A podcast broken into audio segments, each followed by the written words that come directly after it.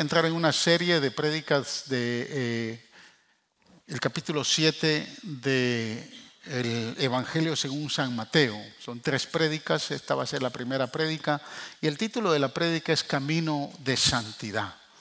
Eh, Mateo capítulo 7, versos del 13 y 14. Si lo tiene ahí, siga conmigo la lectura, yo leo de la versión nueva internacional. Dice la palabra, entren por la puerta estrecha porque ancha es la puerta y espacioso el camino que conduce a la destrucción. Y muchos entran por ella, pero estrecha es la puerta y angosto el camino que conduce a la vida, y son pocos los que la encuentran. Y entre esos pocos está usted. Amén. Gloria al Señor. Padre, gracias por darnos el privilegio y la oportunidad que tú nos das de compartir tu palabra. Oramos para que esta palabra produzca gozo, alegría, Señor, edificación, consolación, exhortación al corazón de cada uno de tus hijos. Que a través de tu palabra tú nos hables en esta mañana y que puedas, Señor, no solo motivarnos, sino nos puedas, Señor, ayudar a caminar en fe y Señor poder cumplir tu palabra. Bendice esta palabra en el corazón de cada uno de tus hijos. Glorificamos tu nombre, Señor, porque tu palabra ya es bendita y por lo tanto bendecimos, engrandecemos tu nombre y te damos gracias, porque reconocemos, Señor, que sin ti nada podemos hacer. Por eso te pedimos que tomes esta palabra. Señor, la unja, Señor. Somos nada más vasos de barro, dice tu palabra. Somos vasos nada más que Podemos ser, ser, Señor, utilizados para tu gloria, pero toda la gloria es para ti. Por eso te pedimos que glorifiques tu nombre en medio de esta prédica, en el nombre de Jesús. Amén y amén. Amén. Gloria al Señor. Tome asiento, amados. Sabe que me motivé mucho. Eh, leyendo este capítulo 7 del Evangelio según San Mateo, que es parte del Sermón del Monte, es el cierre del Sermón del Monte. Y me motivó mucho leerlo porque recientemente estuve hablando con un pastor que me, me hablaba de una joven líder de su iglesia que en un momento difícil, en un momento eh, de tensión, en un momento de tal vez dificultad en su vida, eh, le decía al pastor que ella no sabía si realmente estaba en el camino correcto, eh, que ella no entendía si realmente estaba en la verdad. Y, de momento que lo diga alguien que acaba de llegar a la iglesia, eh, por no tener conocimiento de la palabra pueden surgir dudas, pero alguien que está liderando en la iglesia y que de momento eh, eh, pueda sentirse desafiado o desafiada, puede entrar en duda, puede entrar en cuestionamientos porque está siendo probado, está siendo confrontado eh, por las cosas que Cristo dijo. Cristo dijo, en el mundo tendréis aflicción, pero confiad, dijo el Señor, porque yo he vencido al mundo. Entonces, por ende, nosotros más que nadie tenemos la seguridad a través de la palabra de saber en dónde estamos, en qué camino, qué camino empezamos a caminar o en dónde estamos parados. Yo no sé cómo usted reacciona, pero me, llamó mucho la atención la conversación que tuve con, con este pastor porque continuamente, hermanos, yo también me he encontrado dialogando con incrédulos que dicen, me gusta Jesús me gusta la iglesia, pero rechazamos la mentalidad que ustedes los evangélicos tienen, porque ustedes son muy, ustedes son muy exclusivistas, ustedes excluyen a todo mundo. Ustedes los evangélicos enseñan que solo ustedes van a ser salvos. Y me pregunto, ¿por qué la gente piensa así? No sé si a usted le han comentado eso. O he escuchado también ese tipo de conversaciones de gente que no conoce al Señor. Pero yo creo, hermanos, que la gente piensa así porque nuestra cultura y nuestra generación, en particular esta generación, está más interesada en la igualdad que en la verdad. Está más interesada en a quién incluye y no tanto si defiende la verdad en que cree. Y por ahí muchos de los creyentes también tienen esa, esa actitud. Tenemos más miedo, hermanos, de que se nos considere prejuiciosos o intolerantes a decir que estamos equivocados. Tenemos miedo de ser etiquetados como personas de mente estrecha.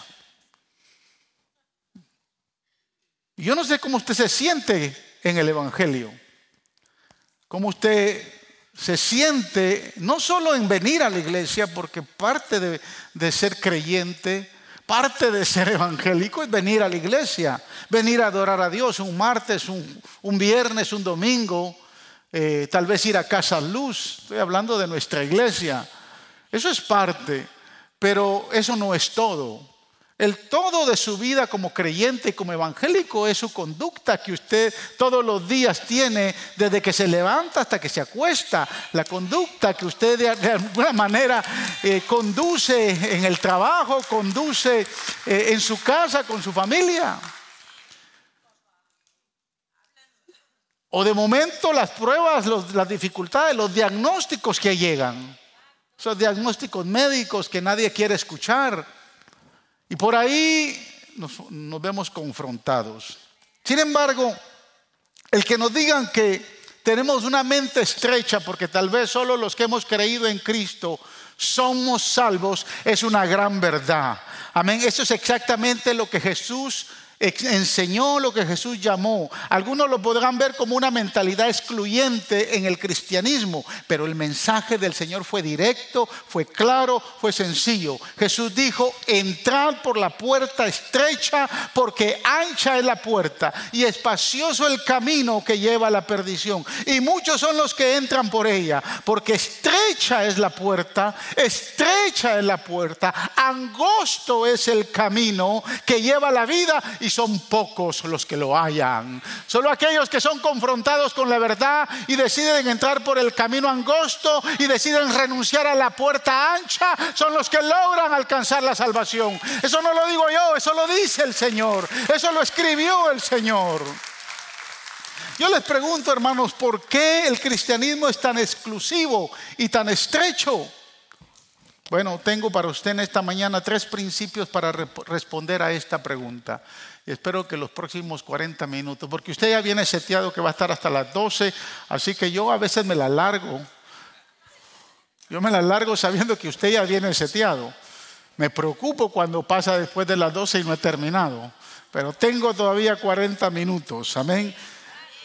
Número uno, en primer lugar, la estrechez es la protección de Dios para nosotros.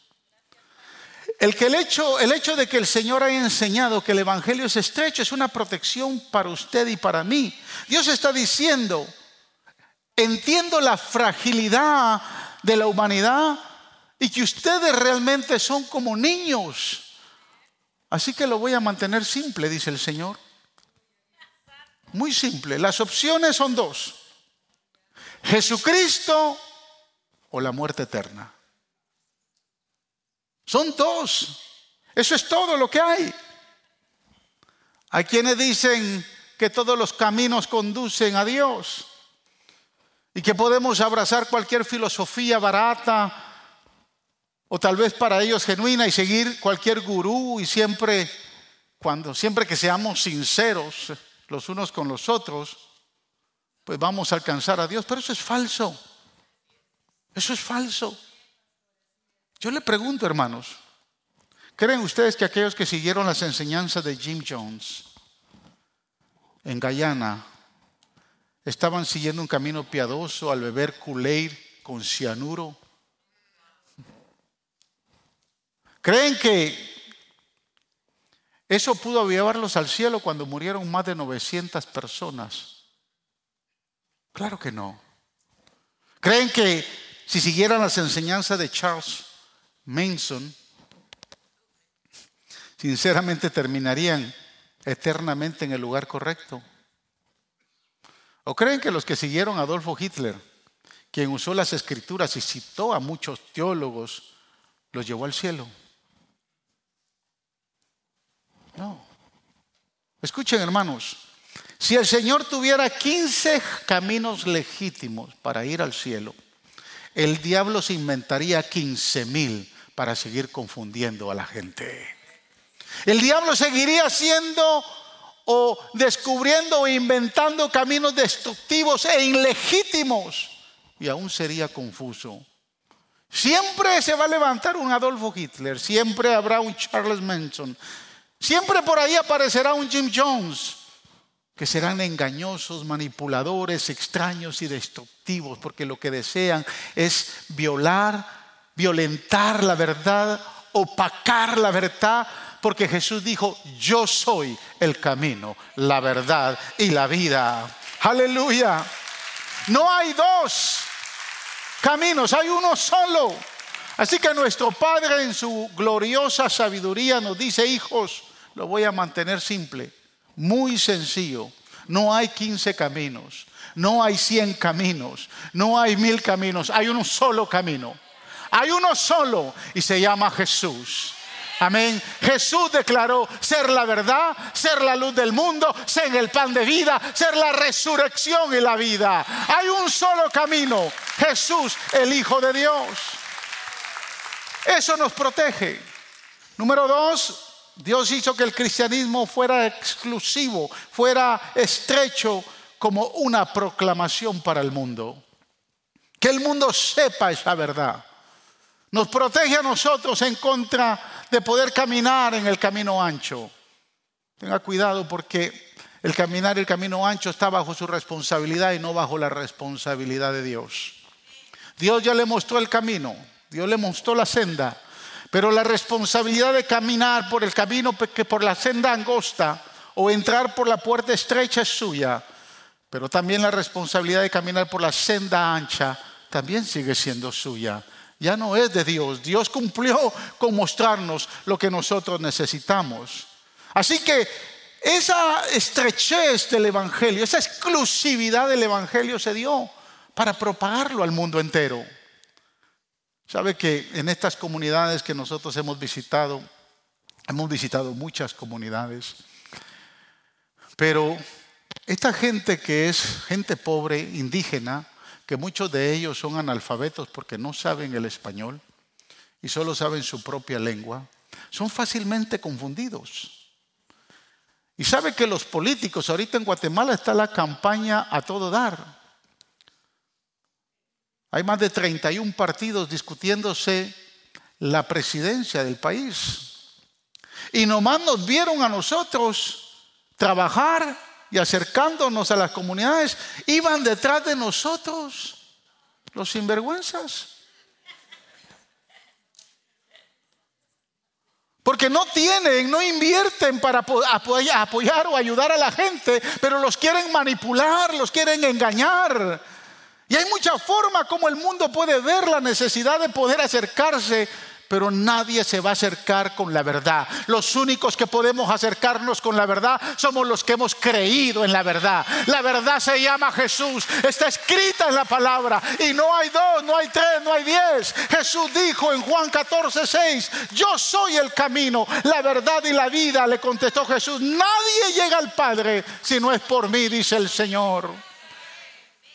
Eso hay que propagarlo, eso hay que predicarlo, eso hay que seguirlo enseñando. Si nosotros tenemos la oportunidad de ir más allá de estas cuatro paredes, usted en la casa, pero no solo en la casa, en el trabajo, en el barrio, donde quiera que usted, dígale a la gente que hay un solo camino, hay una sola verdad, hay una sola luz y se llama Jesús.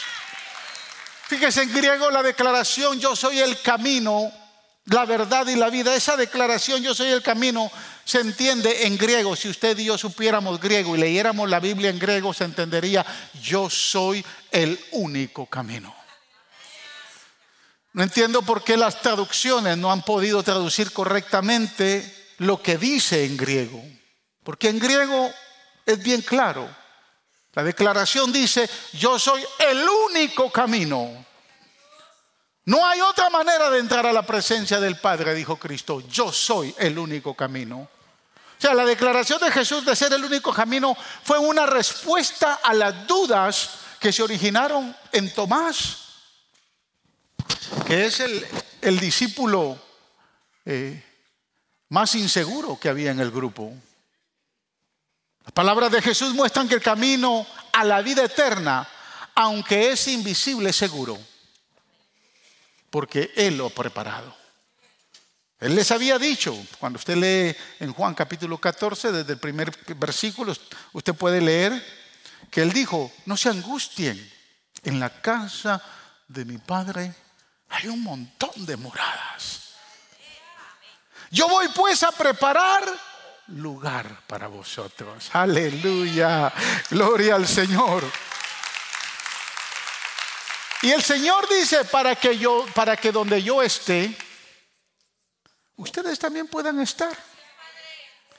¿Cuántos quieren estar, hermanos, con el Señor? Entonces, ¿por qué le tiene temor a la muerte? Sí, Jesús dice, yo voy pues a preparar lugar para vosotros para que donde yo esté, ustedes también puedan estar. Pero para que eso se logre, usted y yo tenemos que partir de esta tierra, porque Él está ya sentado a la diestra del Padre y ha ido a preparar un lugar hermoso para nosotros. Palabras de Jesús muestran que el camino a la vida eterna, aunque es invisible, es seguro. Aleluya, la proclamación de Jesús fue sumamente clara para todos. Y cada uno de los que escucharon y los que van a seguir escuchando esta gran verdad. Observe los versos 6 y 7. Jesús dice, yo soy el camino, la verdad y la vida. Nadie ve al Padre si no es por mí. Si me conocieseis, también a mi Padre conoceréis. Y desde ahora le conocéis y le habéis visto. Ahora yo quiero que usted entienda las palabras que está diciendo Jesús. Jesús le está respondiendo a Tomás, porque Tomás está dudoso. Pero Jesús le revela otra gran verdad en el verso 7, si me conocieres también a mi Padre conoceréis. Él lo está diciendo, Él lo está declarando. Y le dice y afirma, desde ahora le conocéis y le habéis visto.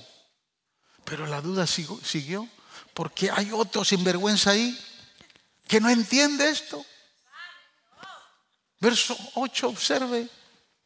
Felipe le dijo, o sea, Jesús le está diciendo, si me han visto a mí, han visto al Padre. Pero Felipe entonces le dice, Señor, muéstranos al Padre.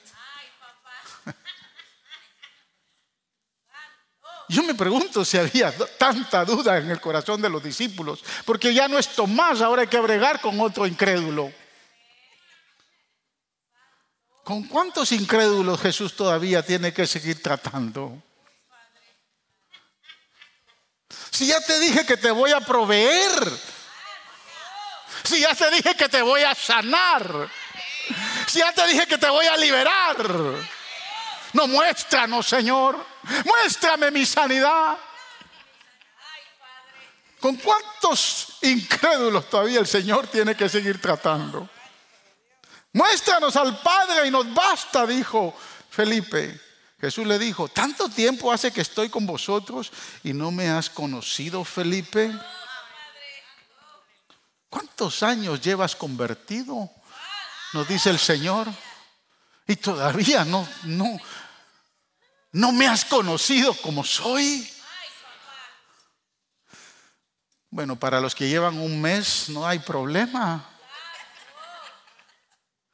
Pero hermano, perdóneme, pero usted que ya lleva 5, 10, 20, 30, y Dios mío,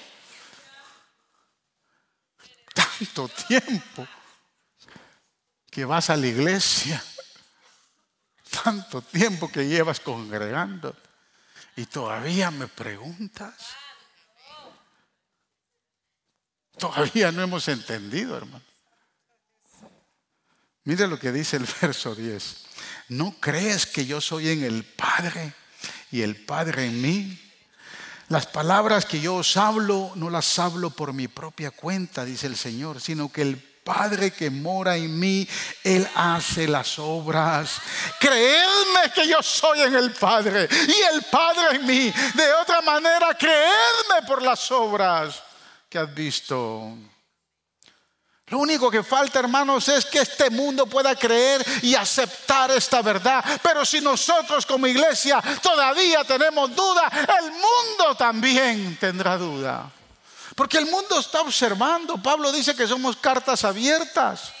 Y el mundo nos está observando cómo reaccionamos cuando usted llega todo desanimado, todo cabizbajo al trabajo. ¿Y qué te pasó? Es que no sé, no tengo este problema. Y no dices que sos cristiano, pues. ¿Cómo el, si nosotros nos cuesta creer, tener el ánimo levantado, creer en las promesas, aceptar la verdad, cuando la comunicamos, ¿cómo el mundo la va a recibir? Estos versículos son promesas reales, están llenos de promesas. Como discípulos de Jesús podemos estar seguros que recibiremos la vida eterna porque Él ha prometido a todos los que creen en Él. Todos los que creen en Él. Mire, aunque no conocemos los detalles de la, de la eternidad, hermanos, porque usted y yo no conocemos, solo aquellos que ya partieron con el Señor y no van a poder venir a contarle. Pero los detalles de la eternidad no los conocemos, no debemos preocuparnos porque Jesús está haciendo ya los preparativos. Es más, yo creo que ya el Señor está en la recta final. Ya el Señor, hermanos, está poniéndole cierre a los preparativos que fue a hacer, porque está a punto de regresar a la tierra, está a punto de venir y levantar a su iglesia, aleluya, para que donde Él está, nosotros también estemos. Quiero que me escuche, si pensamos que hay más caminos, le robaremos a Dios las promesas que Él puso en su palabra de dejarnos ver a su Hijo como la única esperanza, la única respuesta al pecado. No hay otra forma, hermanos. Y esto nos lleva al tercer principio. Mire, llamamos las once y media. Le dije que iba a predicar corto hoy.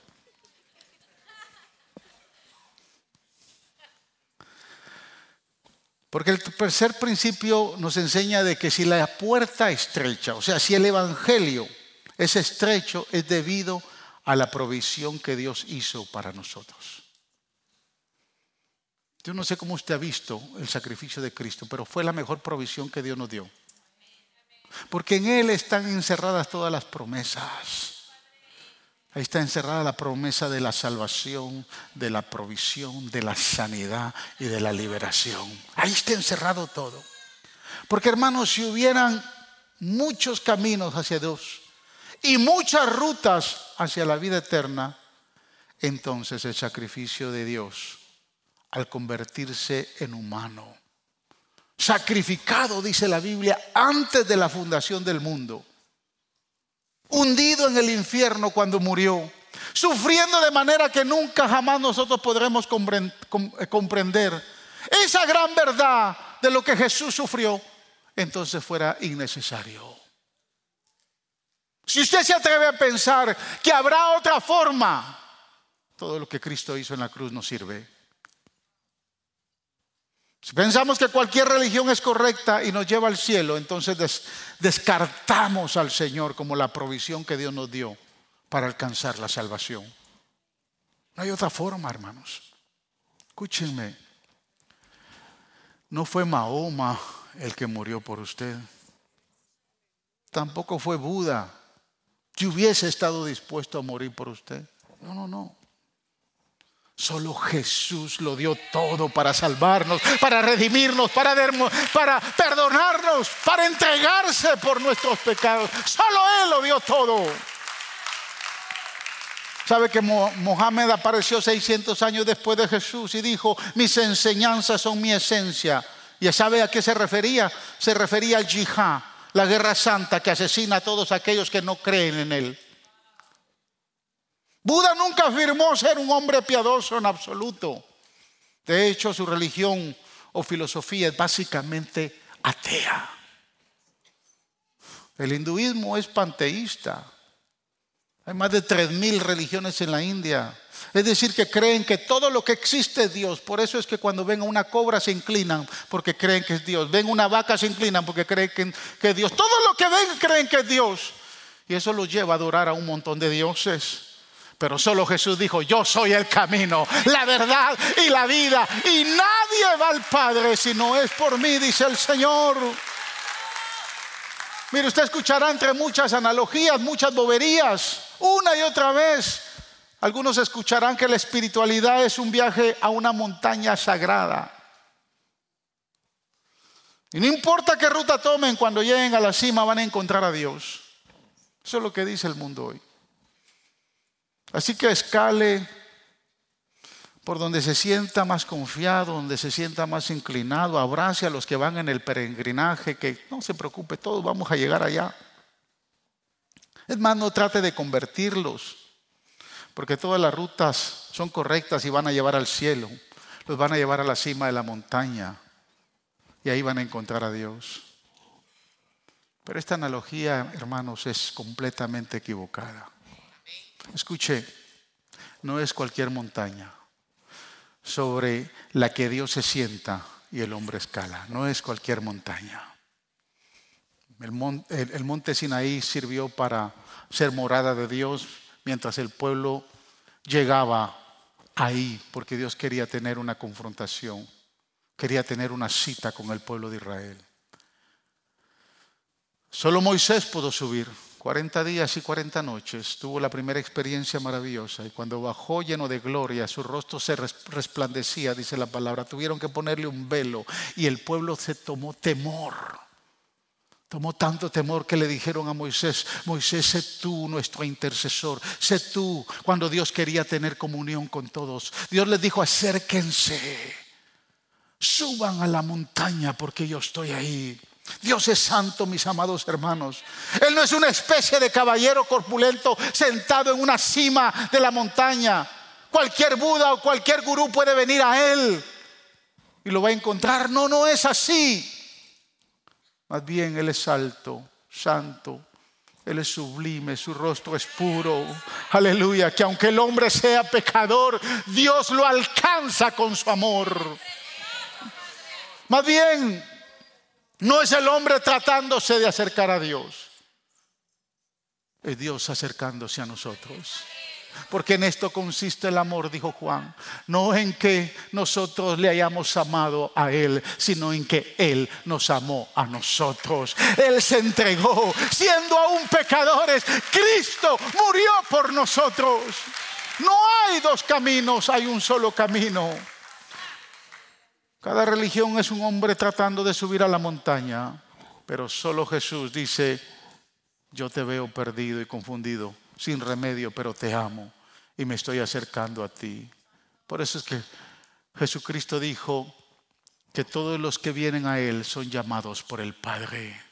Usted no está aquí porque un día le gustó el Evangelio. Usted no está aquí porque le gusta el servicio que se desarrolla acá o la música bonita. Usted no está aquí porque de alguna manera ve que tiene una iglesia cerca y el templo es bonito. Usted está aquí porque Jesús le amó. Usted está aquí porque Él se acercó a usted cuando a usted se revelaba, cuando usted se iba por otro lado, cuando usted se resistía. Jesús, aleluya, le decía, yo te amo, yo te voy a alcanzar hasta que por fin lo logró.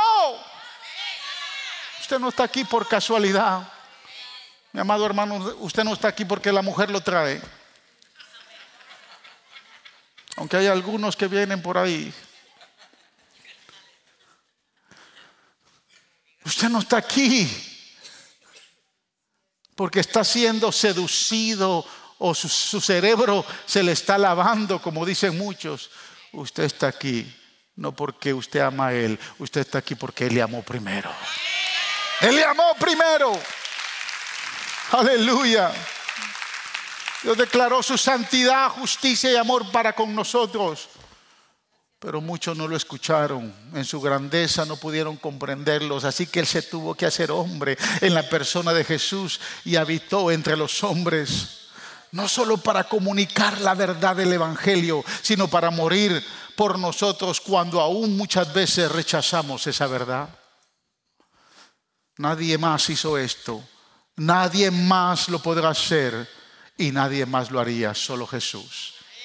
Estaba profetizado. El profeta Isaías dijo en Isaías capítulo 53, versos 5 y 6, escuche lo que dice, mas él herido fue por nuestras rebeliones, molido por nuestros pecados. El castigo de nuestra paz fue sobre él. Y por su llaga fuimos nosotros curados. Todos nosotros nos descarriamos como ovejas, cada cual se apartó por su camino, mas Jehová cargó el pecado de todos nosotros. Gloria al Señor. Aleluya. Yo seguiré siendo de mente estrecha porque Jesús dijo, yo soy el camino, la verdad y la vida. No importa lo que quieran implantar los políticos, no importa lo que quieran implantar los gobiernos y puedan eh, quieran hacernos aceptar otra verdad.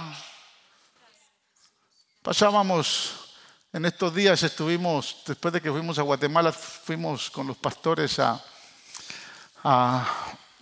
al summit, a la cumbre o a la conferencia de enfoque a la familia. Fue algo precioso, hermanos. Venimos a revolucionar a la iglesia.